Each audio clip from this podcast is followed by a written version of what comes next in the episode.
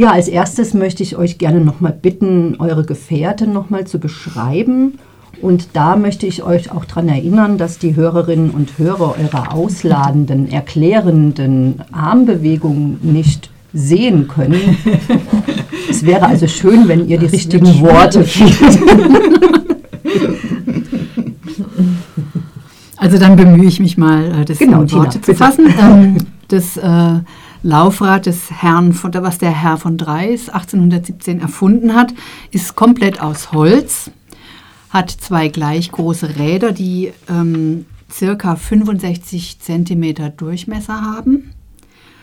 Ähm, jedes Rad hat acht Speichen, die sind auch aus Holz. Die Felgen sind auch aus Holz und, ähm, und die, die Felgen sind dann sozusagen mit, einem, äh, mit Eisen umrandet. Oder, also man fährt auf Holzrädern, äh, man fährt auf Eisen, die, was auf, auf Holzfelgen aufgenagelt ist oder wie auch immer. Es hat natürlich keine Federung, das ist ja wahrscheinlich bei euren Rädern ähnlich. Keine Pedale, keine Kette. Es hat aber ein Lenkrad, es nennt sich anscheinend, also entweder Deichsellenkung oder Drehschemellenkung kann man, also ich kann es jetzt weder beschreiben, noch ist es jetzt, ist es auch furchtbar wichtig. Ähm, es, es, gibt einen Ledersattel, der wohl verstellbar, äh, höhenverstellbar war, ein Gepäckträger. Was Besonderes ist das Balancierbrett. Das braucht man wohl, also das ist ein Brett, was quasi quer zum Rad steht. Das brauchte man, damit man eine Gegenkraft hat, um sich abzustoßen. Da hat man die Unterarme draufgelegt. Weil Pedale gibt es ja nicht. Ne? Es gibt keine Pedale. Man, man, ähm, man fährt, indem man, also wie bei einem Laufrad, wie, was äh, Kinder benutzen, fährt man, indem man sich mit äh, abwechselnd dem linken mhm. und dem rechten Bein abstößt. Und damit es da sozusagen eine Gegenkraft gibt, braucht man dieses Balancierbrett, wo man die Unterarme drauflegt. Mhm. Es gibt eine Bremse, so eine Schleifbremse, da bremst einfach ein Holzklotz am Hinterrad. Ähm, man kann ungefähr 15 Kilometer die Stunde schaffen und es wiegt circa 25 Kilo. Im Vergleich dazu habe ich äh, geguckt, heutige Räder wiegen zwischen 10 und 18 Kilo anscheinend. Das ist erstaunlich, ne? wenn man mhm. bedenkt, was für Materialien verwendet mhm. wurden, dass das dann wirklich nur 25 mhm. Kilo sind. Bemerkenswert fand ich schon auch, dass du beschrieben hast, dass das ähm, Laufrad dann tatsächlich auch schon so Pferdekutschen überholt hat oder dass es so Rennen ähm, durchaus gewonnen hat. Ja. Da frage ich mich wirklich, wie man die Geschwindigkeit erreichen konnte. Mit Holzrädern. Mit Holzrädern, eisenbeschlagene Holzräder. Das fand ich schon sehr faszinierend. Ja, das stimmt. Er hatte noch ein paar Zusatzideen, äh, weiß ich jetzt aber nicht, ob er die auch verwirklicht hat. Er hat sich überlegt, ob man vielleicht eine Halterung für eine Weinflasche anbringen könnte. Ein sehr wichtiges genau. Accessoire durchaus. Hat sich nicht durchgesetzt, schade eigentlich. Außerdem hat er sich überlegt, ob man eine Halterung an Kutschen anbringen kann, ähm, also wie die heutigen Fahrradhalterungen ähm, für Autos, wo man dann eben das, das Laufrad auch noch mitnehmen kann, damit man so eine, eine Strecke mit Kutsche und eine Strecke dann mit Fahrrad zurücklegen kann. Mhm. Rosmarie, wie sah denn dein Hochrad aus? Du hast ja eben schon mal so ein bisschen beschrieben. Also das Hochrad. Durchaus abenteuerlich. Ja, sehr abenteuerlich. Das ist, äh, brauchte vor allem Mut und äh, akrobatisches mhm. Geschick, um das zu beherrschen. Das Hochrad hat nämlich ein Vorderrad mit einem Durchmesser, was bis zu zwei Meter gehen konnte. Und so ein kleines Schwanzrad, wo die Funktion vermutlich äh, in der Aufrechterhaltung der Balance bestand. Der Sattel liegt genau auf der auf so einer gedachten Achse auf dem Vorderrad, auf diesem großen Vorderrad. Direkt vor dem Sattel ist ein geschwungenes Lenkrad angebracht. Also das ist wirklich so, dass die, wenn die auf dem Sattel saßen, das Lenkrad direkt vom, vor der Hüfte war. Und äh, so die, dieses äh, geschwungene Aussparung in dem Lenkrad, da konnte man, wenn es dann abwärts ging, seine Beine drauflegen, damit die diesen weiterlaufenden Pedalen äh, nicht in die weiterlaufenden Pedale äh, kam. Eine Bremse war wohl vorhanden, aber die hat eigentlich nichts genutzt. Die hat nicht, nicht wirklich gebremst. Wie darf man sich denn so eine Bremse vorstellen? Also war das denn auch schon so mit so einem Seilzug? Oder? Also das ist nicht so genau beschrieben, ah. aber es ist, er hatte eigentlich keine wirkliche Funktion. Mhm. Ähm, gebremst wurden, indem er praktisch gegen die Bewegung der Pedale ah, okay, ja gegangen ist. Also ja. diese Pedale, es war eine starre, die Pedale sind praktisch, sobald es, äh, äh, dieses große Vorderrad in Bewegung kam, sind die mitgelaufen. Es gab ja keinen Zahnkranz. Mhm. Ähm, und das ist wahrscheinlich so eine Gummibereifung, oder? Das ist eine Gummibereifung, genau. Ah. Und ähm, also man, man, hat dann gebremst, indem man versucht hat gegen die Pedale oder eben durch rechtzeitiges Abspringen.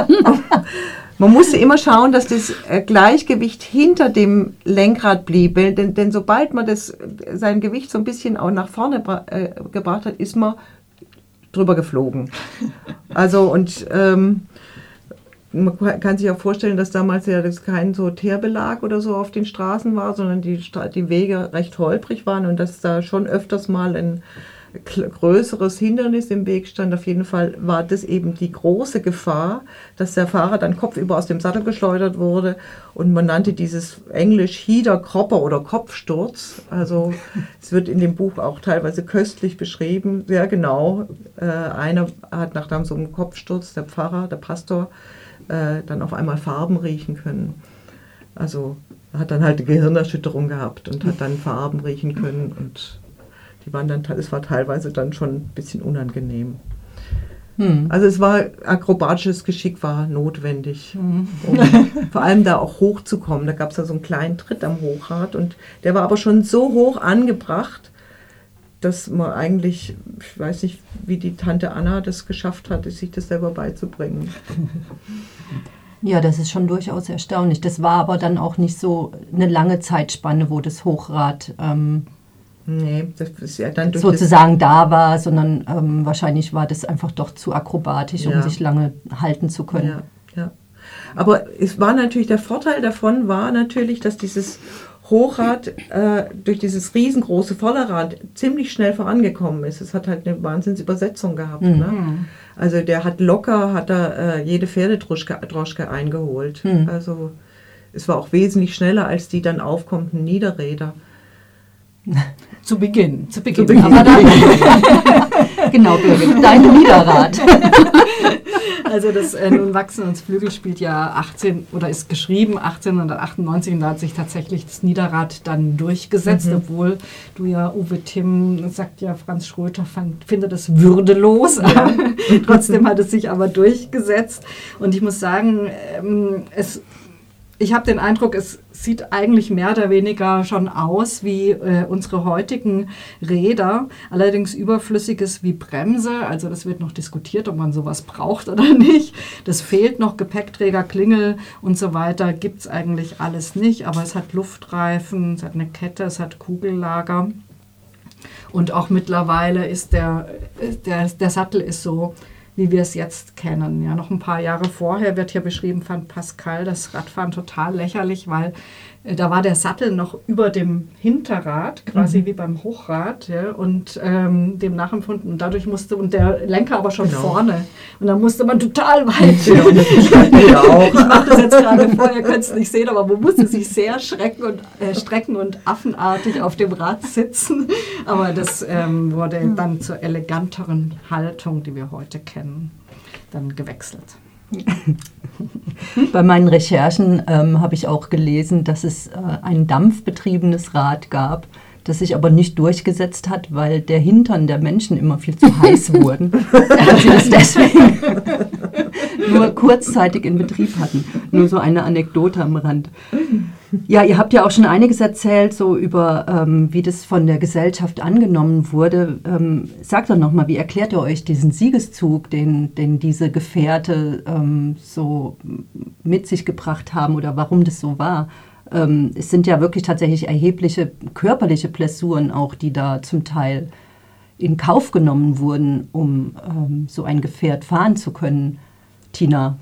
Also im äh, Buch von Johannes Schweigler ähm, wird gibt es so eine Erklärung, die aber nicht, also das ist nicht sicher, ob das stimmt, aber ähm, der historische Hintergrund ist, dass ähm, in den Jahren vor, 1900, vor 1817, ich glaube 1815, in, auf Indonesien ein Vulkan ausgebrochen ist, der äh, das Klima in Europa ein Jahr später bestimmt hat, indem es da ein Jahr ohne Sommer gab.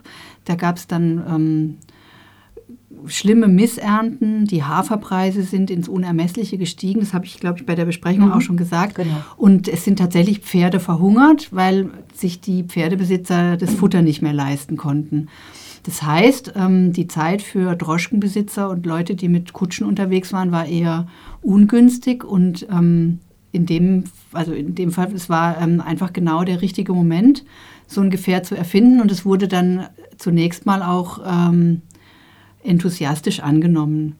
Das war das eine und das andere, oder, oder das gehört zusammen, dass, ähm, dass man halt einfach von Pferden, ähm, von den Geschöpfen nicht mehr abhängig mhm. war. Ähm, wenn das Pferd müde war, musste man halt anhalten und ähm, mit dem Rad konnte man die Geschwindigkeit und die Entfernungen, die man zurücklegen wollte, selber bestimmen. Man konnte ähm, eine Pause machen, wenn man wollte, man konnte wieder losfahren, wenn man wollte. Das war so ein so eine Freiheitsmaschine. Mhm. Also das haben wir ja jetzt auch öfter gehört, dass es auch so ein bisschen pathetisch beschrieben wird und es ist wahrscheinlich auch übertrieben, aber das war schon auch so eine ja so ein, so ein Aufbruch in die Unabhängigkeit, Freiheit. Ähm, in, in dem Buch, ähm, das spielt ja äh, paar Jahrzehnte vor der Badischen Revolution. Ähm, das wird auch immer so ein bisschen verknüpft. Es gibt ein, ähm, ein Zitat, das heißt, die Laufmaschine ist ein Vehikel der Freiheit. Der Untertan wird beweglich. Künftig lässt er sich nicht mehr in Kleinstaaten einsperren. Mit dem Velociped kann ein Mann, also natürlich nur ein Mann, die ganze Welt umrunden. Hm. Aber das Laufrad war wahrscheinlich erstmal nur bestimmten gesellschaftlichen Schichten ähm, zugänglich, nehme ich an, weil es ja wahrscheinlich schon auch doch eine erhebliche Menge Geld gekostet hat. Oder das, hat sich das irgendwann verändert? Also man hat, man in dem Buch wird jetzt nie erwähnt, dass das eine richtige Bewegung wurde, dass quasi, mhm. dass es so was Demokratisches war, dass quasi jetzt das ganze Dorf mit dem Rad unterwegs war. Ähm, das wird einfach nicht ähm, erwähnt. Also es gibt dann schon eine Zeit, in der sich der Dorfpfarrer und der Wagner und vielleicht noch der Wirt ähm, sich ein Fahrrad zugelegt haben. Es wird auch, wenn ich es aufmerksam gelesen habe, nicht erwähnt, wie teuer das war. Mhm. Ähm, jetzt im Gegensatz zu einer Kutsche. Aber Kutschen waren jetzt schon was, was jetzt, denke ich mal, der normale Bürger nicht unbedingt vor der Tür stehen hatte. Also es war, denke ich mal, letztendlich schon etwas erschwinglicher als sich eine Kutsche anzuschaffen. Kutsche und Pferd vor allem. Pferd musste man halt füttern und mhm. genau. Ja. Von daher hat es schon auch so ein bisschen was Demokratisierendes. Mhm. Naja. Rosmarie, bei deinem Hochrat also der äh, Franz Schröder hat ja zusammen mit dem Hilfslehrer Gützko, dem er nachgesagt hat, dass der verbotenen Sozialdemokratie nahesteht, ähm, ein Manuskript also für das Fahrrad über das Fahrradfahren hinterlassen. Ist leider nie veröffentlicht worden, weil sie dann sich gestritten haben und weil das Hochrad ja dann auch verschwunden ist. Aber da erläutern sie ganz viele äh, Vorteile des Fahrradfahrens und zwar also der Schröter ist dann eher so ähm, betont eben das, das, das gesundheitsfördernde, verdauungsfördernd für die Lunge und so weiter, für die Atmung. Ähm, der Gützko, immer dann, wenn der Gützko schreibt in Sütterlin, kommt halt Karl Marx durch, ganz klar. Also äh, die Masse äh, fährt mit, dem, mit der Eisenbahn und äh, die Individualisierung äh, kann nur mit dem Fahrrad erfolgen. Also der Individualverkehr, die Freiheit praktisch, die daraus entsteht.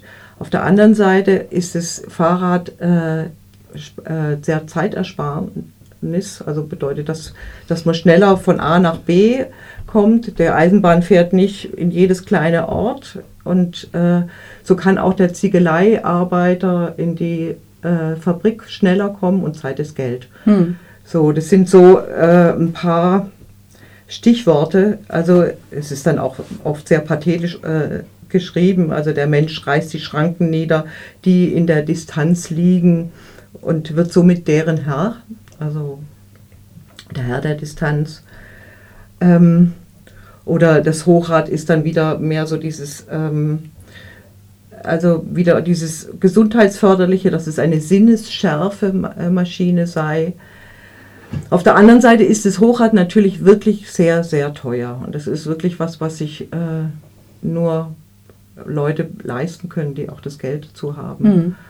Also äh, es gibt da eine Figur in dem äh, Roman, der, eben dieser Ziegeleiarbeiter, der auch das Hochradfahren erlernt, aber sich nie ein eigenes leisten kann und dann äh, also letztlich äh, auf das Niederrad äh, umschwenkt und dort eben tatsächlich dann irgendwann Jahre später zum Kunstradfahrer avanciert. Hm.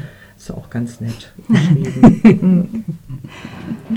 ja, Ende des 19. Jahrhunderts, äh, wo ja dieses Nun wachsen uns Flügel hier einsetzt, das, das war wohl eine Zeit, wo es so einen regelrechten Fahrradhype mal gab, so ein paar Jahre lang.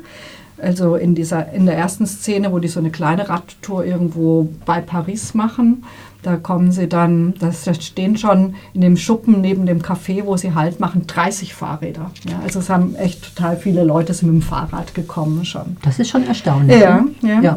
Und äh, Maurice Leblanc, dieser ähm, den eben viele durch diese Arsène Lupin-Krimis kennen. Der war ein ganz begeisterter Fahrradfahrer, erst Hochradfahrer, dann ähm, Fahrradfahrer. Und für ihn war das Fahrrad auch, wie ihr auch schon gesagt habt, das, äh, das Werkzeug zur Befreiung des Menschen, weil es ihn eben so mobil und autonom macht und weil es auch die Begrenzung des menschlichen Körpers aufhebt. Also eigentlich mhm. ähnlich äh, ja. durch die Jahrhunderte äh, durch das Jahrhundert ganz ähnliche äh, Empfindungen zu dem ähm, Fahrrad. Man muss sagen, das Ende des 19. Jahrhunderts war, das war die Epoche des Jugendstils. Also soziale Gefüge haben sich aufgelöst und der Jugendstil war so eine Gegenbewegung auch gegen diese seelenlose Industrialisierung und äh, war gleichzeitig waren gab es da eben diese Naturschwärmerei, diese Freikörperkultur als erste Idee, freie Liebe und Entdeckung des Individuums. Und das alles ist halt das Thema, das eigentliche Thema von Maurice äh, Leblanc. Und das alles sieht er halt in, in, in, in dem Fahrrad letztendlich. Mhm. Es ist toll, ein Buch direkt aus der Zeit zu lesen, mhm. muss ich echt sagen, weil dieser mhm. ganze Pathos mhm. könnte man ja sonst fast schwierig ertragen. Aber dadurch, dass es wirklich in diesem, dieser Aufbruch wird so direkt beschrieben ja, und ist in dieser Zeit beschrieben, dass man es wirklich, also ich habe es mit großem Vergnügen gelesen. Hm. Ja, besonders ihr beiden, Rosmarie und Birgit, ihr habt ja auch ähm, in Bezug auf Frauen und Frauenbefreiung oder Emanzipation ja einige Dinge auch schon erzählt. Bei dir im Roman, Tina, ist es auch so ein bisschen Thema oder eher nicht so? Also es kommt mal eine Szene drin vor, in der der Freiherr von Dreis der Tochter eines befreundeten Theaterintendanten das Radfahren beibringt. Und es ist dann so eine ähnliche Szene, wie ich es mir jetzt auch bei Uwe Timm vorstelle, dass man das natürlich nicht in aller Öffentlichkeit tun darf. Das, ähm, das muss man heimlich machen. Die Frau äh, zieht sich Männerhosen an, damit sie nicht, dass es, damit es nicht erkannt wird, dass es eine Frau ist. Also es ist zu der Zeit undenkbar, dass eine Frau ähm, öffentlich auf dem Rad unterwegs ist. Mhm. Ähm, aber die Person, also diese Sophia, diese Tochter des Theaterintendanten, ist ähm, ja, ist schon so eine klassische, also sie ist bestimmt jetzt keine Feministin in dem Sinn, aber sie ist so eine ähm, wagemutige, unerschrockene, burschikose Frau, zu der das aber also auch sehr gut passt. Mhm. Aber jetzt so als Bewegung ähm, wird es in dem Buch von Johannes Schweigle nicht beschrieben. Das ist eher eingebettet in so eine kleine Liebesgeschichte, weil der 30 dann so ein bisschen in die Sophia verliebt. Mhm. Mhm. Aber bei euch spielt es durchaus eine ja, Rolle, es ne? So, es ist auch so köstlich beschrieben. Die also Tante. Die, die, Tante Anna dann sich das selber heimlich beibringt und dann tatsächlich in, der, alle, in aller Öffentlichkeit mit einem sogenannten syrischen Unterkleid. Ich habe das jetzt mal nachgeschlagen, was das ist. Das, das ist tatsächlich diese Pumphosen. Mhm. Die hat sich einfach äh, die hat sich einfach wahrscheinlich dann das so geschnitten und dann unten zusammen äh, genäht, dass, sie, dass einfach Hosenbeine entstanden sind und sie hat tatsächlich die Knöchel gezeigt. Das war natürlich absolut empörend und das Empörendste war, wie gesagt, das Korsett wegzulassen. Und die diskutieren, also die Männer in diesem Fahrradverein diskutieren dann schon immer wieder, ob das überhaupt geht, dass die Frau, äh, dass man das zulassen kann, weil das ist ja auch schädlich für die äh, Organe, die eben zur Mutterschaft führen. Also und es ist einfach toll beschrieben, aber es ist, zeigt auch diesen Zeitgeist, dass eine Frau im Grunde genommen, ähm, also dass das eigentlich nicht sittlich war. Hm. Ich habe dann äh, nochmal geguckt, also 20 Jahre später waren die dann tatsächlich in so Hosenröcken gab es dann so Bilder, wo eben auch Frauen auf Hochrädern fuhren. Ja, aber interessanterweise, äh, weil alles, was du jetzt gerade sagst, wird 20, 30 Jahre später, also in diesem Roman von Leblanc äh, 1898, nochmal ganz genauso diskutiert. Ja. Also die starten auch mit langen Röcken und Korsett und so und werfen das im Laufe der Tour dann alles so ab und äh, die Röcke werden kürzer und dann irgendwann haben sie diese Pumphosen eben, genau. die du beschreibst. Aber es alles auch, äh, muss alles immer diskutiert werden ja, oder ja. stößt auf Befremden. Es muss England, mehrfach erkämpft werden. In England gab es dann sogar einen, einen Damensitz für Fahrräder was man sich irgendwie nicht vorstellen nee. kann. Aber es ist, das ist nochmal eine ganz besondere akrobatische Leistung. Das hätte ich ja auch gerne gesehen. Jetzt haben wir leider gar nicht mehr so arg viel Zeit. Eigentlich würde ich noch ganz gerne auf die Frage der Gegenbewegungen kommen. Vielleicht sagt ihr trotzdem noch ganz kurz ein, zwei Sätze dazu, weil es wird ja sicherlich, ähm, jede Entwicklung stößt auf eine Gegenentwicklung. Ja, das gibt es zu der Zeit von ähm, Freiherrn von Dreis natürlich. Ähm, das sind so ganz klassische Sachen wie, dass man ähm, dass, dass man sich vorstellt, das, das kann nur ungesund sein, wie Rosemarie auch schon sagte, für die Unterleibsorgane schädlich. Die Menschen bekommen einen Sonnenstich. Die, ähm, die hohe Geschwindigkeit führt zu Nervenreizungen.